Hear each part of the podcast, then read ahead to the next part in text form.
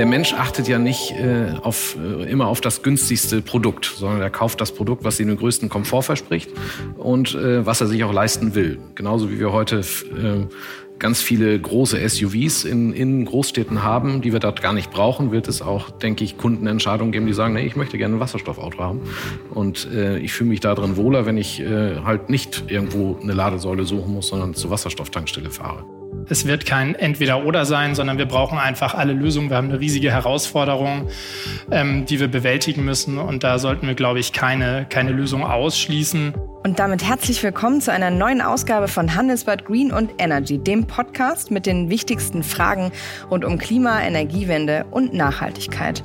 Heute mit dem Thema Wasserstoffantrieb, E-Fuels oder doch lieber E-Auto. Mein Name ist Katrin Witsch und ich begrüße Sie heute live vom Handelsblatt Wasserstoffgipfel hier in Salzgitter.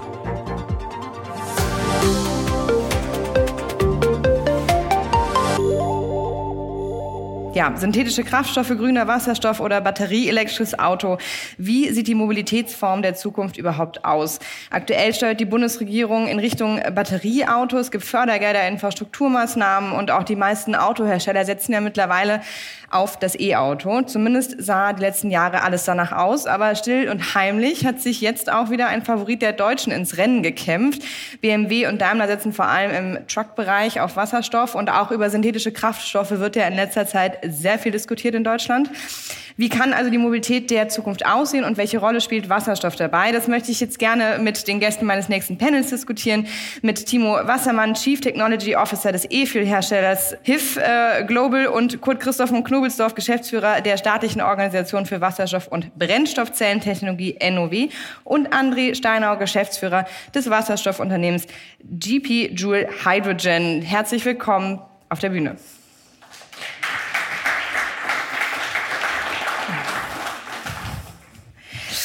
Ähm, ja, vielleicht erstmal die Frage, Herr von Knobelsdorf, ganz am Anfang. Die NOW ähm, koordiniert ja Fördergelder für alle nachhaltigen Varianten von Mobilität. Vielleicht können Sie A erstmal kurz erläutern, was die NOW genau macht oder war es das schon und äh, für was bekommen Sie gerade die meisten Anträge? Also ich habe es eben erwähnt, batterieelektrisches Auto, also E-Auto, wie man sie im Volksmund nennt, oder Wasserstoffautos oder synthetische Kraftstoffe? Also erstmal äh, richtig, die NOW ist eine, eine GmbH des Bundes. Ja, wir helfen der Bundesregierung, unterstützen die Bundesregierung bei ihren klimaschutzpolitischen Ambitionen, aber eben auch bei ihren industriepolitischen Ambitionen.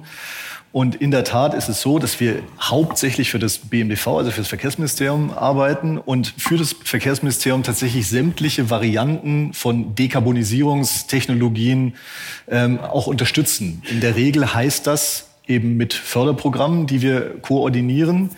Und das tun wir aber eben für sämtliche Technologien, also eben auch für die Batterie, äh, Wasserstoff, Brennstoffzelle. Wir machen ganz viel batterieelektrische Ladeinfrastruktur. Das ist eigentlich fast sogar das größte Thema im Moment. Aber eben auch alternative Kraftstoffe, E-Fuels und aber auch biologische Kraftstoffe. Jetzt haben Sie gefragt, wo gehen die meisten Anträge genau. ein? Das ist schwierig zu beantworten, weil zunächst mal für den äh, allen gut bekannten Kaufbonus für das batterieelektrische Batterie PKW, das ist nicht, das, da kümmern wir uns nicht drum. Das ist ein Programm, äh, wo sich, äh, um das sich das Wirtschaftsministerium kümmert, sondern wir haben tatsächlich jetzt äh, aktuell diverse technologieoffene Förderrichtlinien, vor allem im Bereich Nutzfahrzeuge äh, und Busse. Und da ist es so, dass wenig verwunderlich. Ähm, Im Moment die Anträge, die Zahl der Anträge tatsächlich für die batterieelektrische Variante überwiegen, was eben nicht, nicht verwunderlich deswegen ist, weil der Technology Readiness Level bei der Batterie einfach weiter fortgeschritten ist. Aber anders als eben in so mancher Verlautbarung, äh, die da sozusagen spekulieren über die TCOs äh, von auch von beispielsweise Wasserstoff TCOs und Brennstoff. müssen Sie, glaube ich, kurz äh, erklären. Total Cost of Ownership. Das sind, da gibt es verschiedene Studien, die dann zu dem Ergebnis kommen, dass die, die TCOs von batterieelektrischen Trucks beispielsweise so konkurrenzlos günstig sind, dass wir am Schluss nur batterieelektrische Trucks sehen werden. Also die so. Herstellungskosten. So, und das sind Aussagen dieser Studie, die ich mir ausdrücklich nicht so eigen mache, also, weil wir eben beispielsweise auch mit den Herstellern Gespräche führen und äh, sogenannte Clean Room Gespräche und deren Erwartungen äh, abfragen, wie sich der Markt entwickeln wird. Und wir haben uns gerade im Nutzfahrzeugbereich ein erhebliches Segment eben auch für Wasserstoff- und Brennstoffzellentechnologie. Und wir sehen die sogar auch jetzt schon in den ersten Fördercalls für die technologieoffenen Förderrichtlinien, sowohl bei den Nutzfahrzeugen als auch für den Bussen, dass da eben auch schon äh, in ordentlichem Umfang Wasserstoff- und Brennstoffzellentechnologie, äh, Fahrzeuge ähm, zur Förderung beantragt werden. Hat sich das denn in den letzten Jahren geändert? Also klar, Batterie ist, äh, wie Sie selber gerade erklärt haben, nicht überraschend äh, am meisten im Moment äh, da in den Anträgen. Aber hat sich das in den letzten Jahren geändert, dass jetzt eben auch wieder die anderen Antriebe ein bisschen nach oben kommen? In diesem Fall, was meinen Sie mit den anderen Antrieben? Also Wasserstoff, äh, E-Fuels, dass man oder war immer die Batterie war die immer der am stärksten nachgefragteste Antrieb. Nein, das also die, die NOW ist ja mal gegründet worden, deswegen heißt sie ja auch noch so, eben zur Förderung äh, der Wasserstoff- und Brennstoffzellentechnologie.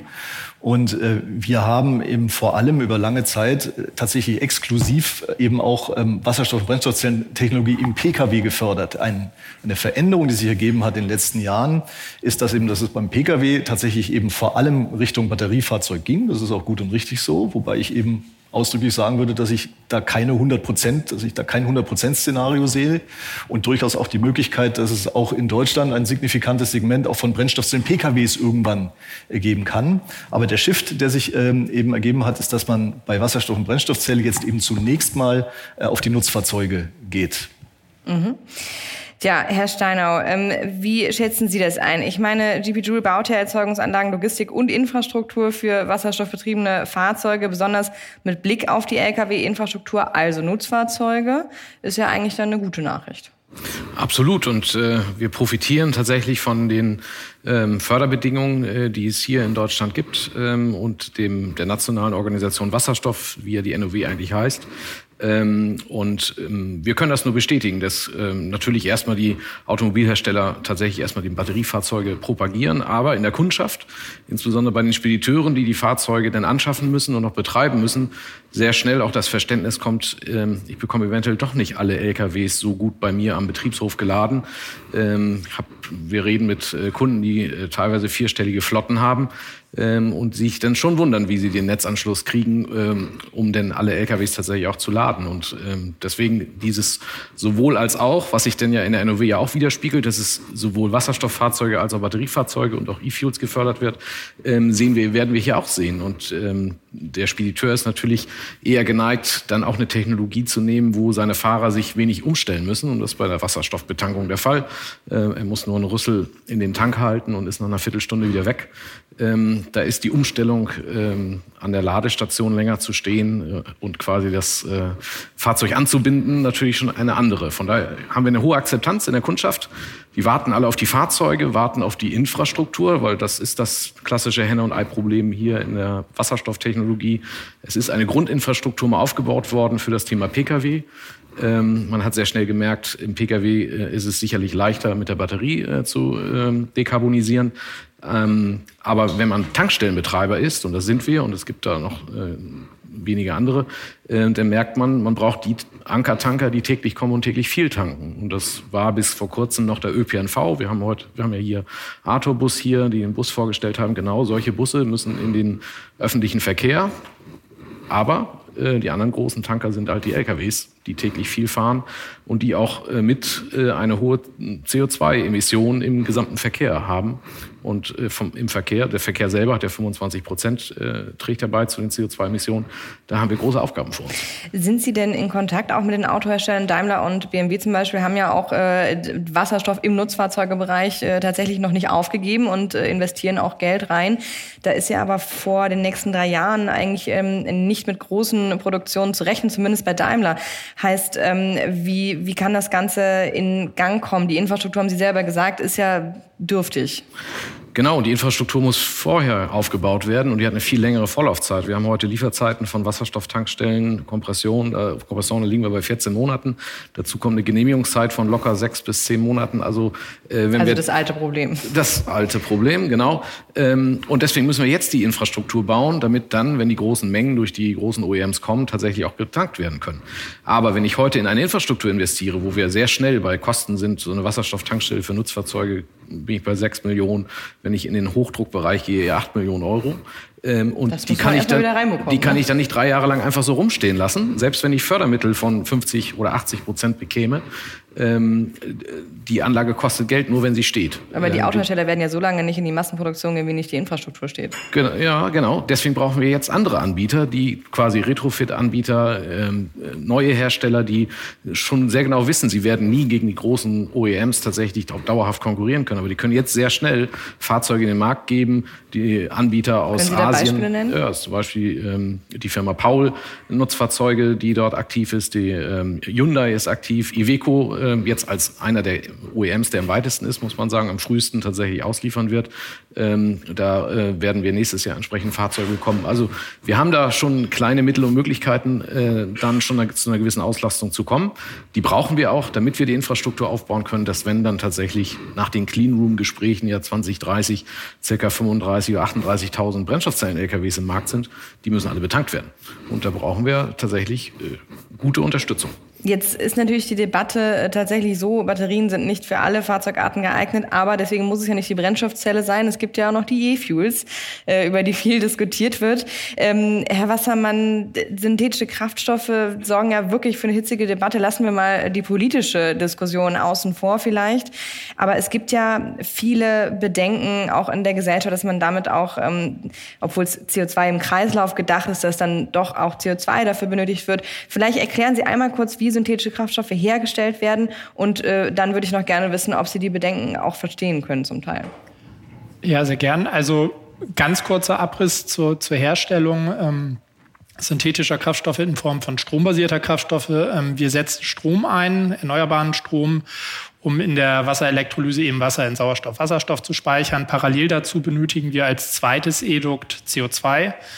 Und dann haben wir im Wesentlichen zwei Pfade. Entweder den äh, Methanolpfad, das heißt, wir stellen im nächsten Schritt aus CO2 und Wasserstoff Methanol her, können Methanol dann in einer weiteren Synthese auch zu Drop-in-Kraftstoffen weiterverarbeiten, Benzin, Diesel, Kerosin, aber auch zu kurzkettigen Olefinen beispielsweise für die Chemieindustrie.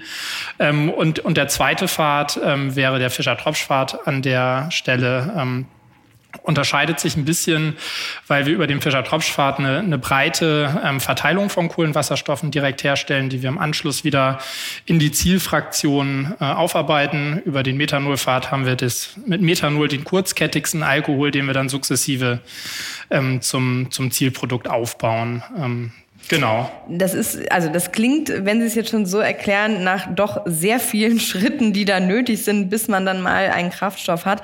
Jetzt ist natürlich die Kritik von Umweltschützern, dass, und die kann man ja nicht von der Hand weisen, es ist äh, Vorteil und Nachteil zugleich, dass man äh, damit natürlich den Verbrennungsmotor und damit auch die Möglichkeit für Diesel und Benzin, also fossile Kraftstoffe, künstlich am Leben erhalten würde. Das Argument der Vertreter für synthetische Kraftstoffe ist ja aber, es gibt so viel Autos im Bestand und die würde man natürlich damit äh, klimaneutral stellen und anstatt sie deswegen äh, dann eben nicht mehr mit Diesel und Benzin äh, zu befüllen. Aber äh, Porsche ist ja einer ihrer größten Aktionäre. Da ist man natürlich äh, schon ein bisschen skeptisch, was dieses Thema angeht.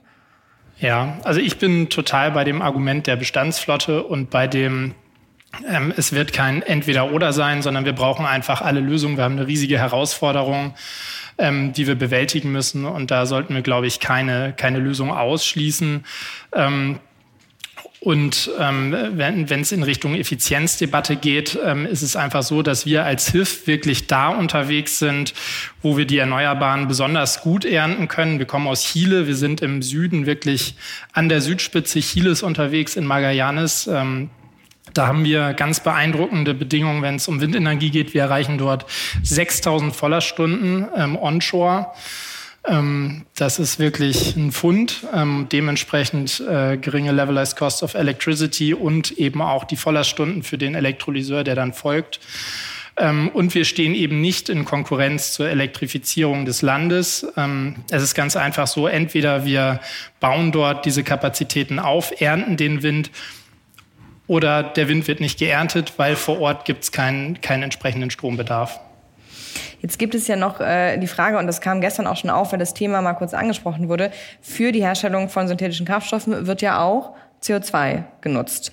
Und das CO2 muss ja irgendwo herkommen. Jetzt ähm, muss man, glaube ich, der, ähm, der Transparenz halber sagen, ähm, dass auch die HIF sagt, natürlich, äh, wenn das möglich ist, äh, dann steigt man auf das Verfahren um, dass das CO2 aus der Atmosphäre gezogen wird. Das wäre natürlich dann ein positiver Effekt. Aber da stehen wir ja wirklich noch Jahrzehnte entfernt von einer industriellen Anwendung, würde ich jetzt mal sagen, also mindestens so 10, 15 Jahre. Also die Mengen, die bislang da rausgezogen wurden, wenn ich hier gerade skeptische Blicke ähm, ernte, aber die Mengen, die bislang rausgezogen wurden, sind, glaube ich, äh, noch ein Stück weit vernachlässigbar. Ähm, wo kriegen Sie das CO2 in der Zwischenzeit her und ähm, von welchem Zeitraum glauben Sie, dass wir da sprechen, bis sich das ändert? Genau, also ich bin, ähm, ich wäre persönlich nicht bei den 10 bis 15 Jahren, sondern ich bin da wirklich sehr, sehr äh, zuversichtlich, dass wir das deutlich schneller. Ist wahnsinnig teuer und energieaufwendig, möchte ich nur kurz einwenden. Ne? Das ja. ist ein Argument dagegen. Aber antworten Sie erstmal dann Herr von Knobelsdorf. Genau, also ähm, was wir auf jeden Fall machen werden bei den Fuels, die wir herstellen, wir werden Fuels herstellen, die ähm, sogenannte RFMBOs sind, die also, wenn es um die CO2-Versorgung geht, ähm, auch die Kriterien ähm, der EU erfüllen. Und ähm, da gibt es dann verschiedene Varianten. Die DAC-Variante, also Direct Air Capture, ist eine, ähm, aber es gibt eben auch verschiedene ähm, biogene Quellen, die, die in Frage kommen. Und es gibt ähm, zeitlich begrenzt auch die Möglichkeit, auf, auf industrielle Punktquellen zurückzugreifen an der Stelle. Heißt CO2 als Abspaltung aus einem industriellen Prozess, zum Beispiel von der Zementindustrie? Oder? Genau, zum Beispiel äh, aus der Zementindustrie.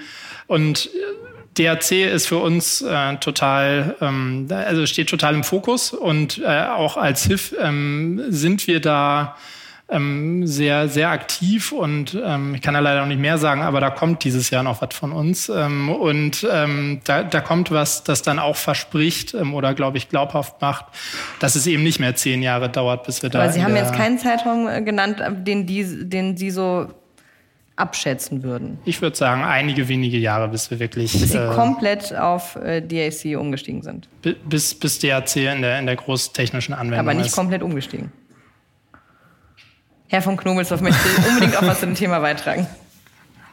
Ich finde es interessant, weil also ich, was, was Sie im Grunde, was Ihre Frage impliziert, ist ja eine Variante der Champagner-Debatte. Ne? Das ist das, was mich immer so ein bisschen stört an der Diskussion, ja, dass bei Wasserstoff ist immer alles endlos und unabsehbar knapp und teuer. Es gibt keine Skaleneffekte, es gibt keine Fortschritte im, in industriellen Verfahren, während auf der direktelektrischen Seite, äh, ich überspitze jetzt ausdrücklich, so die nächste Wunderbatterie im Grunde nur noch wenige Wochen entfernt ist. Ja, da gibt es ein totales Gap in der Diskussion.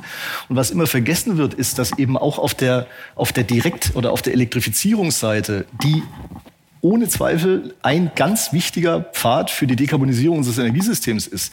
Aber auch da haben wir gigantische Herausforderungen, bis wir ein Stromnetz sozusagen insgesamt nicht nur bei uns, sondern überhaupt in Europa oder weltweit haben, was sozusagen diese Direktelektrifizierungsstrategien in angemessener Weise supportet. Auch da reden wir über lange Zeiträume und über sehr, sehr viel Geld. Und komischerweise spielt das nie eine Rolle in der Debatte, sondern es wird ja immer gesagt, ah, Wasserstoff knapp und Champagner. Also wenn, wenn Wasserstoff und E-Fuels der Champagner sind, dann sind die Stromnetze der Kaviar der Energie. Jetzt haben Sie die Debatte aber ganz schön abgelenkt, Herr von Knobelsdorf. Es ging ja nicht darum, dass Wasserstoff äh, knapp ist für E-Fuels, sondern dass das Thema natürlich äh, fossiles CO2 das äh, Problem von manchen ist. Sie hatten, Sie hatten das, äh, das Produktionsverfahren in Frage gestellt, von also das Direct, Air, Direct Capture Air Capture Verfahren. Ja. Ja, weil ich die Unternehmen sehr gut kenne und weil das einfach noch sehr kleine Projekte sind. Alles ist klein im Moment. Wir sind, wir sind am, am, Beginn einer riesigen Transformation. Es ist alles klein. Ja. Ich stimme Ihnen ja zu. Ich sage nur, es gibt berechtigte Kritikpunkte im Status quo.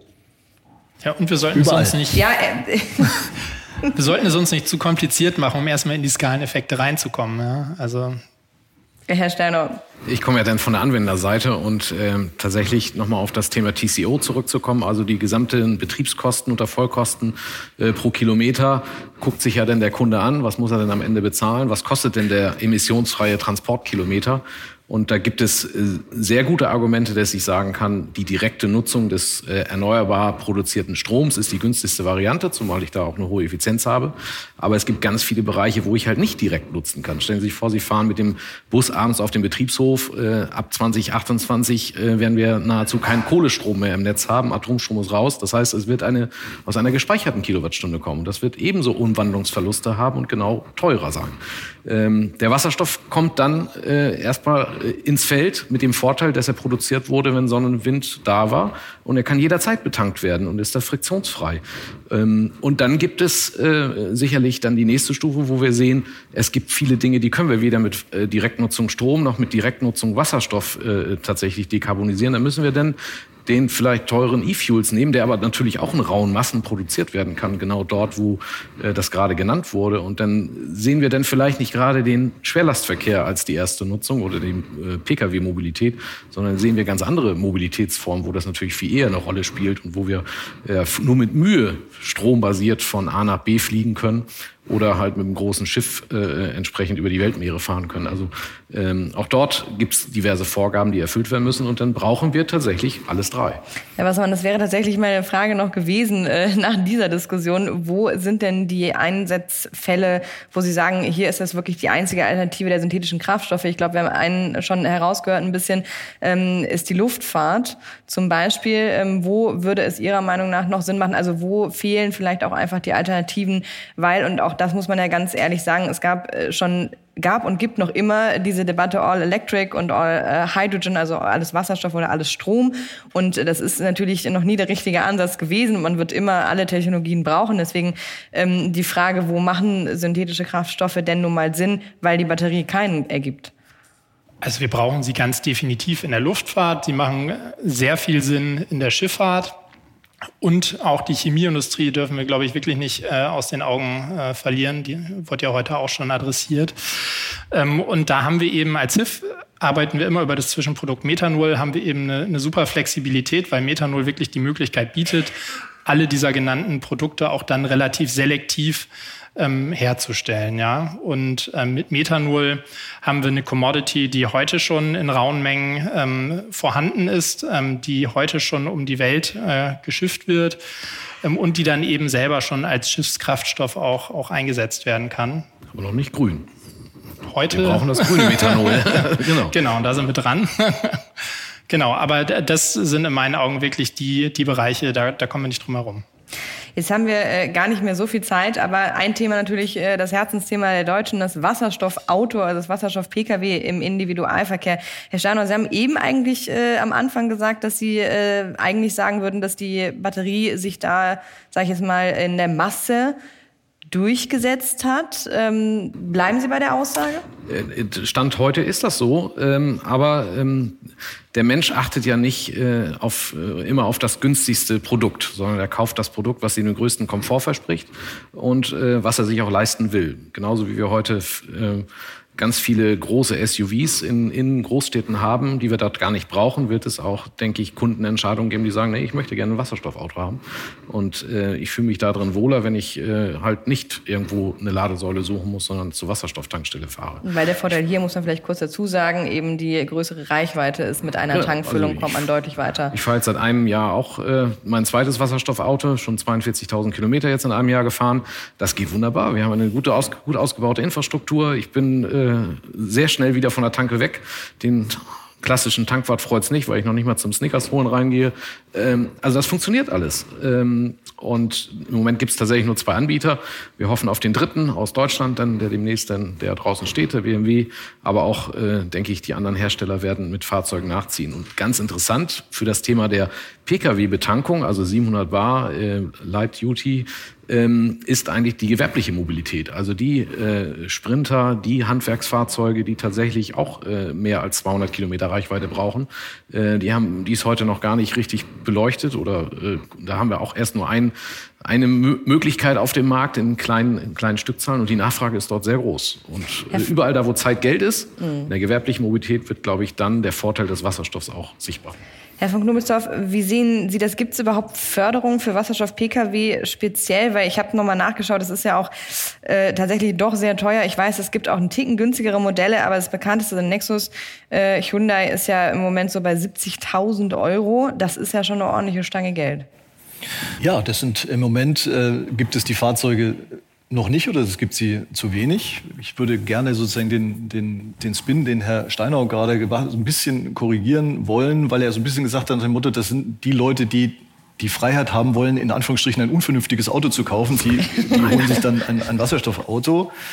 Ähm, das würde ich nicht sehen, das würde ich so nicht sagen, sondern Sie sagten eben, die Masse der Fahrzeuge sei jetzt schon batterieelektrisch. Das würde ich auch korrigieren wollen wir haben sehr erfreuliche Entwicklungen beim Hochlauf der batterieelektrischen so, Mobilität. Ja.